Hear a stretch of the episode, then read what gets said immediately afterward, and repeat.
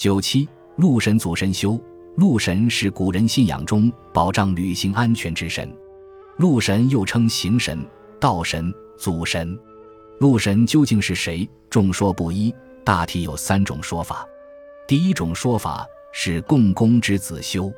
东汉应少著《风俗通义》卷八，共工之子曰修，好远游，舟车所至，足迹所达，弥不穷览，故自以为祖神。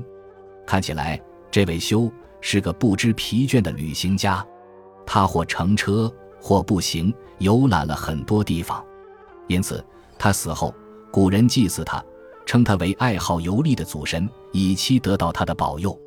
第二种说法是皇帝之妻雷祖。唐王贯注《轩辕本纪》云：“帝周游行时，元妃雷祖死于道，帝祭之以为祖神。”这是说。皇帝便由天下考察时，元妃雷祖陪同，劳累过度，不幸死在道上。皇帝伤心至极，将其妻雷祖作为祖神加以祭祀。第三种说法是皇帝之子雷祖。元脱脱等著《宋史礼制》注引崔实《四民月令》云：“祖道神也。皇帝之子曰雷祖，好远游，死道路。”故似以为道神，以求道路之福。这是说，祖就是道神。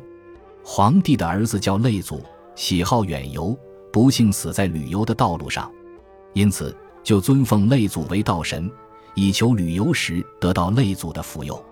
如今，鹿神在中国已经成为抽象神，但在日本农村却能时常发现其身影。